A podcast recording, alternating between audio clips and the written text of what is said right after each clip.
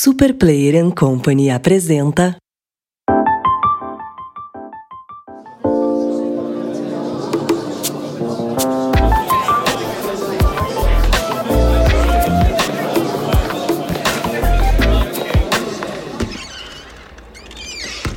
Introvertendo, um podcast onde autistas conversam.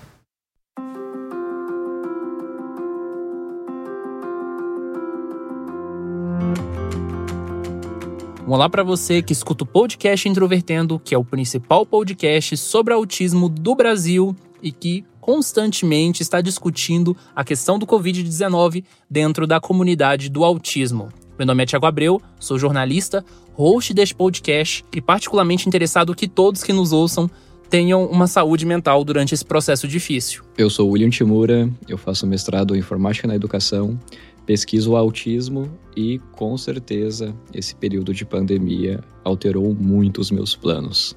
E eu sou o Luca Nolasco, tentando me manter mentalmente bem no ano que já ia ser difícil, que era o primeiro ano da faculdade. As pessoas têm nos pedido com bastante frequência que nós falemos sobre a questão da Covid, então, uma vez por mês, nós fazemos um episódio falando uma questão relacionada a essa pandemia no contexto da comunidade do autismo. E se você quiser conferir esse e outros materiais que nós produzimos do Introvertendo, você pode se aprofundar a partir do nosso site introvertendo.com.br. Lá você encontra todas as nossas redes sociais, todos os links para os nossos episódios, a nossa lista de integrantes e os episódios respectivos que nós participamos, além de você também poder mandar sua mensagem para nós. Nós temos um endereço de e-mail para recados, que é o ouvinte.introvertendo.com.br, e temos outro de contato comercial, que é contato@introvertendo.com.br. Vale lembrar que o Introvertendo é um podcast feito por 10 autistas e que conta com a assinatura e produção da Superplayer and Company.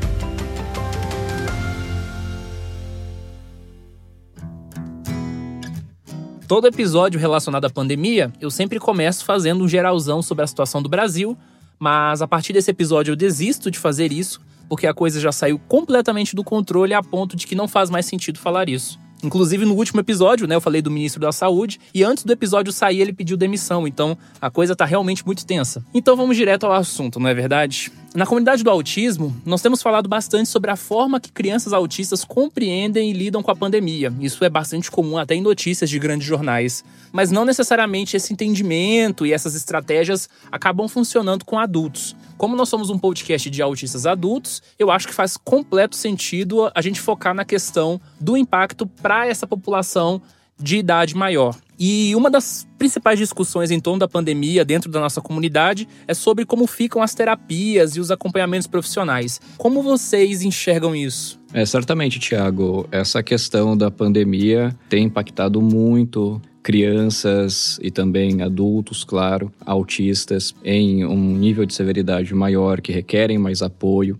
E eu tenho visto muita discussão né, sobre essa questão da interrupção das terapias, principalmente levantando algumas questões pertinentes. Uma delas no sentido de que se a terapia também não deveria ser considerado como um serviço essencial, porque quando a gente está falando sobre autismo, a gente não está falando apenas de um serviço que ah, tudo bem continuar depois, né? A criança pode esperar. Não, ali você está perdendo um tempo de desenvolvimento que pode ser valioso para ela, né? Sem falar de que a própria interrupção também pode comprometer bastante com o auxílio, o tratamento, o desenvolvimento de habilidades dessas pessoas que refletem diretamente na qualidade de vida delas.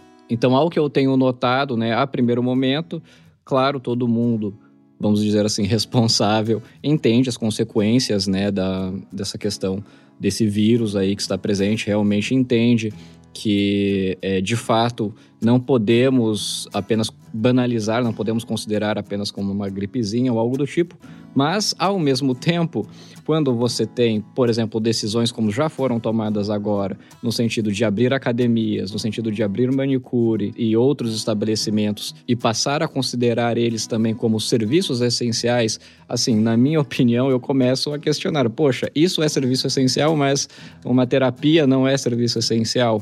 E outra coisa que eu tenho notado é que pais começam a notar né, o quanto seria importante, o quanto também é possível de, dos próprios pais serem replicadores, digamos assim, né? próprios aplicadores da intervenção sob supervisão dos profissionais em casa, né? Em alguns cenários, em algumas configurações, é até possível através uh, de atendimento online, principalmente se a gente está falando de pessoas com autismo que já têm um certo repertório de habilidades para mexer no computador e coisas do tipo. Então, em alguns cenários é até possível continuar com esses atendimentos através dessas interfaces digitais, esses meios de comunicação, mas também tenho visto que principalmente se discute muito mais agora o quão valioso é o treino, né, a capacitação dos pais para também ajudar essas pessoas com autismo. E no meu caso, assim, é um caso muito específico, por isso eu não posso generalizar. Eu não pude manter uma continuidade da terapia psicológica por algumas razões e acabou que isso coincidiu exatamente de ser quando começou a quarentena aqui em casa, e já tem mais de dois meses.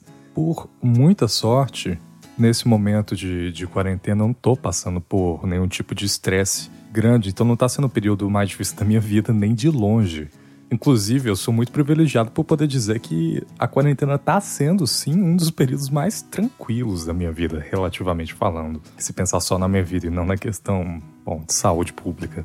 O que eu tenho feito nesse período para tentar me manter estável dessa maneira é fazer exatamente coisas que eu gosto muito de fazer e tentar me ocupar e tentar fazer qualquer coisa para não ficar parado. Então eu tô sempre cozinhando, mesmo que eu não queira comer, eu cozinho, guardo, faço, entrego para minha família, eu vendo se quiser, mas tô sempre cozinhando, ou nos meus tempos livres estou lendo, estou tentando ajudar o Thiago com alguma coisa do podcast. Eu nunca fico parado, porque tenho visto que me ajuda muito a ficar bem psicologicamente. Eu não, eu não consigo ficar mal se estiver ocupado. E no, no período tem funcionado, porque eu não tenho grandes coisas que vão me estressar constantemente. Pelo menos não tanto quanto se eu estivesse saindo de casa. Mas, ao mesmo tempo, eu dei um azar que foi que eu troquei de remédio enquanto estava na quarentena. E isso foi uma questão muito complicada.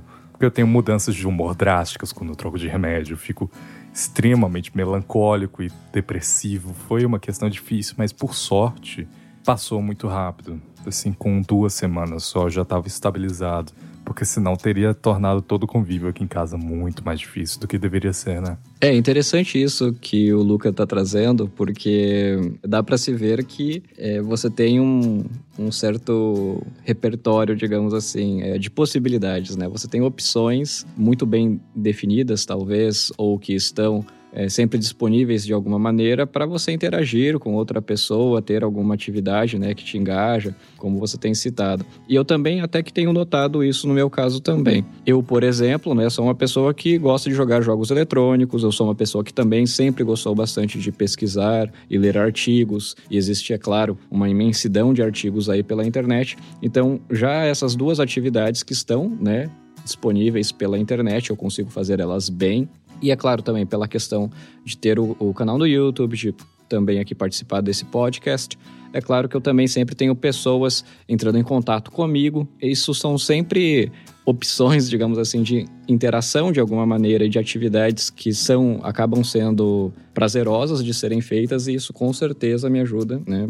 Com certeza contribui também para me manter estável. Isso que o Shimura falou é importantíssimo porque um dos fatores mais importantes para não se sentir tão mal nesse período é exatamente não se isolar e não ser isolado. Obviamente, geograficamente você acaba ficando isolado. Mas com o advento de videochamados ou chamadas comuns, eu acredito que torna muito mais fácil para quem se sente um pouco mais restringido ter contato com pessoas amadas, com pessoas queridas, como eu próprio tenho com a minha namorada, por exemplo, que mora mais de 20 quilômetros daqui. É inviável ver ela, mas ainda assim eu, eu, eu consigo ver ela por meio de videochamadas, isso tem sido um alento muito grande durante esse período angustiante. É, eu perguntei vocês principalmente porque é a pergunta que nós mais recebemos nos canais de redes sociais e por e-mail. E eu vejo que há uma dificuldade significativa, principalmente para quem estava passando por avaliações de diagnóstico ou estava nesse processo do diagnóstico. Então, de uma forma geral, é um cenário que a gente ainda está descobrindo e que provavelmente vai estar melhor definido com o passar do tempo. E falar sobre autismo na vida adulta também inclui comorbidades. Nós somos um podcast de 10 pessoas, a maior parte de nós não tem somente um CID de autismo e tem algum outro diagnóstico, alguma comorbidade como depressão e ansiedade. E aí eu queria saber, vocês têm alguma comorbidade neste momento e, e como é que fica isso na questão da saúde mental? Ou vocês estão de boa só com autismo mesmo? Eu tenho um transtorno depressivo que é difícil de lidar porque a minha tendência é me isolar e a minha tendência é evitar o contato com todo mundo quando eu tô nos meus piores episódios. Então, até para conseguir manter a minha participação no podcast quando eu tô nesses episódios é dificílimo. Eu, inclusive, só continuo aqui por insistência e, e, o Thiago brigando comigo para eu participar. Mas eu tive muita sorte que nesse período da quarentena ainda não tive nenhum episódio. Não passei por nenhuma situação complicada assim, mas algo que persiste muito é a minha meu transtorno de ansiedade. E, inclusive, para tentar aliviar essa ansiedade que se acumula com a falta de atividades propriamente ditas, eu tenho tentado fazer exercícios, porque senão eu sei que ela vai me consumir o suficiente para virar um episódio depressivo complexo. E isso acredito que ninguém iria querer aqui em casa, incluindo eu, seria muito complicado. Eu acho muito interessante isso que o Luca falou, porque isso me lembra a época que a gente fazia terapia em grupo na universidade, e a nossa terapeuta costumava dizer que a gente muitas vezes não gastava energia, nós éramos muito sedentários. Num contexto como esse de pandemia, eu penso que tem três atividades muito fortes que as pessoas muitas vezes fazem para conter ansiedade. Uma delas é comer. Inclusive, eu engordei bastante, eu estou bastante preocupado com isso. E eu percebo que tem outras duas formas também de gastar energia e, de certa forma, conter essa ansiedade, que é você fazer atividade física ou ter atividade sexual. Bom, atividade sexual é um pouco difícil no contexto que você às vezes não mora junto com outras pessoas.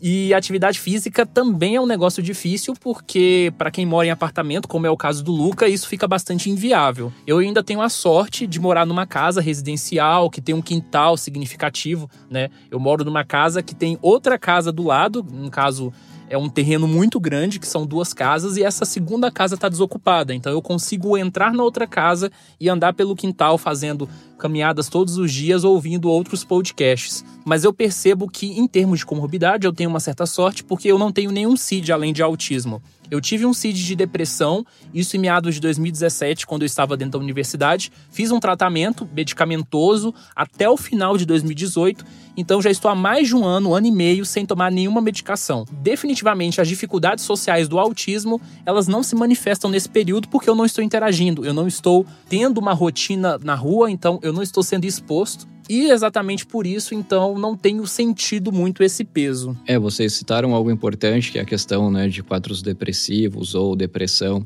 A gente sabe né, que a depressão é ainda mais comum entre pessoas com autismo. E claro que depressão nesse período não é apenas algo que a gente deve esperar que vai se manifestar com mais intensidade apenas entre pessoas com autismo, né, mas com certeza também entre a população geral. Devemos esperar com certeza mais estudos, né, investigando essas questões da saúde mental com a pandemia. No meu caso, eu também tenho um histórico de quadros depressivos e é um pouco difícil de responder objetivamente a pergunta se, no meu caso, há comorbidades, porque ao longo da minha investigação, quando eu busco pela primeira vez por atendimento psicoterapêutico, uma das primeiras hipóteses é que possivelmente se trataria de um transtorno de ansiedade. Mas, como a gente sabe, não é nada incomum que pessoas com autismo tenham realmente uma ansiedade um pouco mais elevada, que era também o meu caso, principalmente ali em um contexto né, de sessão de psicoterapia. Conforme o tempo foi passando, a gente foi entendendo que se tratava realmente de um caso de síndrome de Asperger, mas ao mesmo tempo, o foco da terapia se tornou tão direcionado é, aos prejuízos mais do autismo mesmo e nem tanto da ansiedade que para ser bem honesto, eu não tenho certeza se eu me consideraria como uma pessoa com transtorno de ansiedade ou não. Eu, particularmente, não me considero, porque eu não vejo, não relaciono tantos problemas com ansiedade como, por exemplo, em comparação a outras pessoas que eu sei que têm esse diagnóstico, né, tem esse CID. Por outro lado, já me senti muitas vezes prejudicado por conta principalmente de quebras de expectativas. E na pandemia não foi diferente, né? Eu tinha todo um planejamento, principalmente para o abril, seria um abril muito intenso para mim,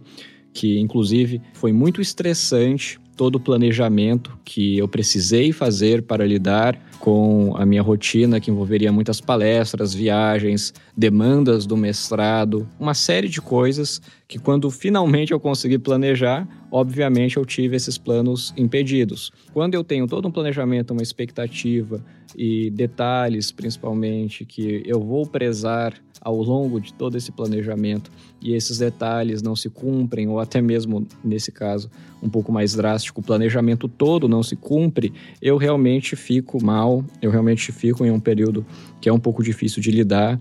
E é um quadro, assim, eu passo por alguns dias que realmente são dias que são muito difíceis de cumprir com atividades básicas, como comer, por exemplo, principalmente, né? ou qualquer atividade que eu vou considerar como produtiva. E, inevitavelmente, eu tive que passar por esse período, realmente passei por esse período, uma vez que eu entendi que, digamos assim, entre aspas, caiu a ficha que o meu planejamento não poderia ser cumprido.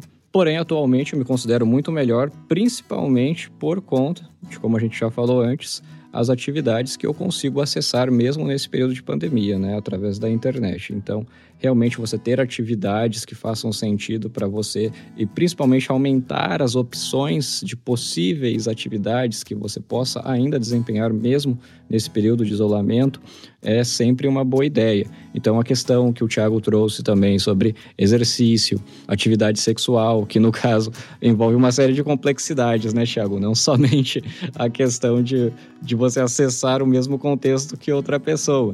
Mas, é claro, se você tiver essa oportunidade, se você tiver essa opção, excelente. Mas a questão do exercício físico também, a questão de hobbies, a questão de aprender novas coisas, desenvolver novas habilidades. Então, tudo isso, né, você ter isso como opção pode ser sempre uma boa ideia, porque, é claro, você pode até mesmo descobrir alguma nova aptidão e tendo essas opções ali disponíveis no seu ambiente, aumenta a probabilidade de você estar mais engajado com alguma coisa que vai ser produtiva e, por consequência, você vai passar menos tempo com pensamentos, digamos assim, improdutivos e aumentando a sua ansiedade, vamos dizer assim, gratuitamente, o que, é claro, é indesejável. É interessante que você falou sobre a questão de abril e agora eu consigo pensar o quanto que eu tenho dificuldade de relacionar algumas coisas diretamente ao autismo, porque eu passei por uma situação muito parecida com você. Eu tive um estresse muito grande porque eu fui convidado a alguns eventos, tinha algumas coisas de planejamento do introvertendo que foram completamente deixadas de lado por conta desse novo cenário, e diferentemente de você, eu senti até um certo alívio, porque eu sou uma pessoa que costuma acumular demais atividades. Eu tenho uma coisa que eu precisaria de 30 horas por dia para fazer o que eu faço, e isso me chamou muita atenção de que eu precisava desacelerar. Eu estava tendo a impressão que eu poderia desenvolver um quadro depressivo ao longo dos meses, porque eu estava numa rotina muito frenética de trabalho, curso de inglês, podcast. A pandemia realmente me fez focar, né, naquilo que era mais importante. Então, nesse sentido, eu não consegui imediatamente pensar em relacionado ao autismo e o seu comentário me fez lembrar um pouco disso também.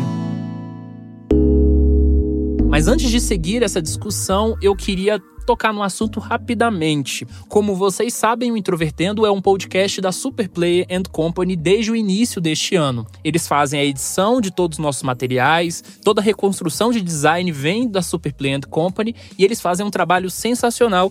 E eu quero falar de um novo podcast que foi lançado aí pela nossa produtora, que é o A Virada. O A Virada é um podcast sobre inovação em diferentes mercados, mas ele não é aquele podcast padrão sobre empreendedorismo que parece tão distante da nossa realidade como você vê por aí. Ele é um podcast com muito conteúdo informativo, tem algumas contextualizações históricas divertidas e fala de futuro em diferentes áreas. Então, desde educação, alimentação, investimentos e medicina, sempre com um toque tecnológico. O podcast é apresentado pelo Gustavo Goldschmidt e o Bruno Peroni, que são especialistas principalmente nessa parte de empreendedorismo e inovação, e eles sempre trazem entrevistas com outras pessoas pessoas que fazem trabalhos destacados em outras áreas. É um podcast muito interessante, tem uma qualidade de áudio muito boa. Se você conhece o Introvertendo há muito tempo, você sabe o quanto que a gente avançou de lá para cá. E o podcast deles também mantém esse padrão de qualidade que a gente tenta imprimir. E se você, como um bom autista que gosta de ter previsibilidade sobre as coisas e quer saber sobre o futuro de tudo, então você procura por A Virada, um podcast sobre inovação e mercados na sua plataforma favorita. Agora, voltando à discussão sobre saúde mental na pandemia, uma questão muito comum quando a gente fala do, do isolamento é a procrastinação. Inclusive, vocês já tocaram nisso um pouquinho. Eu queria que vocês explorassem um pouco mais essa questão. Esse fenômeno afeta vocês muito? É o que mais me afeta. eu tenho alguns trabalhos envolvendo podcast que eu tô há alguns meses, desde que começou a quarentena quase, tentando fazer e, cara, é muito difícil, mas dá para fazer. Só que eu acredito por não ter uma rotina durante a quarentena, é algo meio espalhado, eu acabo procrastinando muito mais do que iria fazer em um dia normal, mesmo que meu dia normal fosse mais cheio do que agora.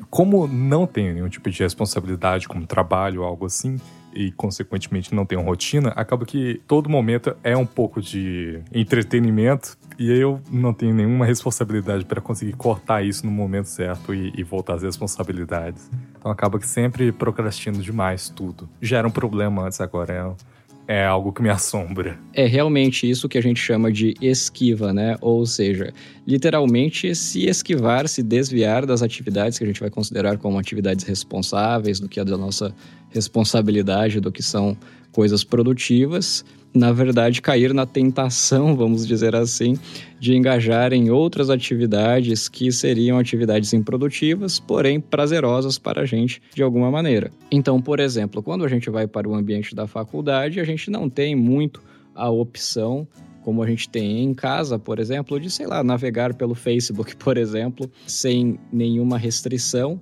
porque muitas vezes no ambiente da faculdade ou você não vai ter um computador da mesma forma que você tem disponível na sua casa, ou a internet da faculdade vai ser restrita se você tiver acesso ao computador, e mesmo que você tenha acesso, você estará presente né, em uma turma com outros alunos, com um professor, e muito provavelmente aquele ambiente você vai se sentir um pouco julgado, digamos assim, ou não confortável de não estar cumprindo com o objetivo ali que seria prestar atenção na aula. Por outro lado, agora pensando no isolamento social, você está em casa, né? Muitas vezes você também está trabalhando ou fazendo as atividades que você considera produtiva pelo computador ou pelo celular, e esses mesmos meios, né, esses mesmos ambientes são ambientes que te possibilitam uma série de acessos a outras atividades que serão bem mais prazerosas, apenas um clique de distância, digamos assim. E ao mesmo tempo, você também está em um ambiente reservado, ou seja, não haverá ninguém para te julgar, digamos assim. Você não vai ter essas variáveis que influenciará no seu comportamento para é, você decidir se você vai continuar mantendo né, em uma atividade que vai ser considerada produtiva ou se você vai procrastinar, digamos assim, fazendo qualquer outra coisa. Então, realmente, uma das coisas que, pelo menos na minha experiência pessoal, é muito útil é fazer uma análise sobre mim mesmo, nesse sentido, vamos dizer assim, nesse sentido comportamental, para documentar mesmo quais são as atividades, como eu estou investindo o meu tempo ao longo do dia.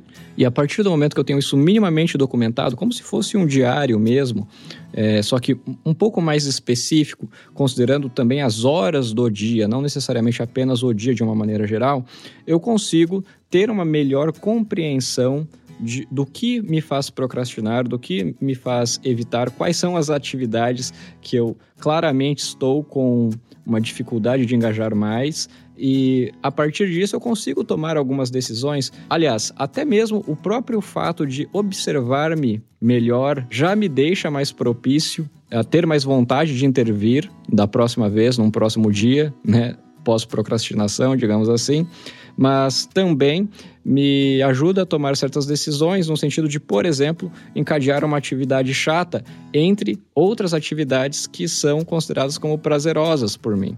Então, dessa maneira, eu aumento a probabilidade do William do futuro, digamos assim, de conseguir cumprir com essa atividade que claramente eu estou procrastinando e que se eu não tivesse essa análise feita ali através de pequenos apontamentos mesmo na minha agenda, provavelmente eu não faria essa intervenção se eu não tivesse esse tipo de abordagem.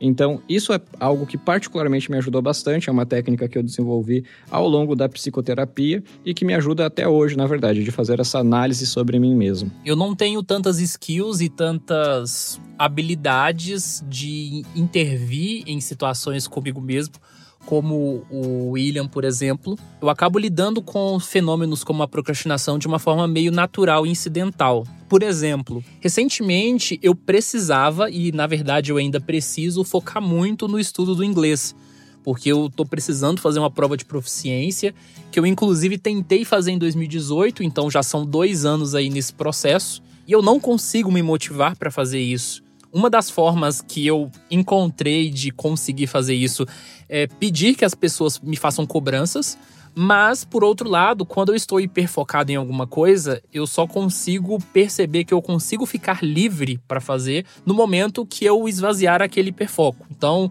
teve um dia que eu tive uma ideia mirabolante de ficar lendo sobre a história da Universidade Federal de Goiás, que é onde eu estudei. E aí eu peguei algumas dissertações e algumas teses que falam principalmente sobre a formação da universidade, anos 60, 70, e eu não conseguia fazer outra coisa além disso. Eu passei um final de semana inteiro lendo sobre isso. Não era algo de menor necessidade, eu não tinha nenhum projeto realmente que me obrigaria a fazer isso, mas eu não conseguia pensar em outra coisa se eu não completasse aquilo. Então eu gastei um final de semana que eu poderia ter gasto para terminar um artigo que eu estava escrevendo, para ficar lendo sobre a história da universidade onde eu estudei.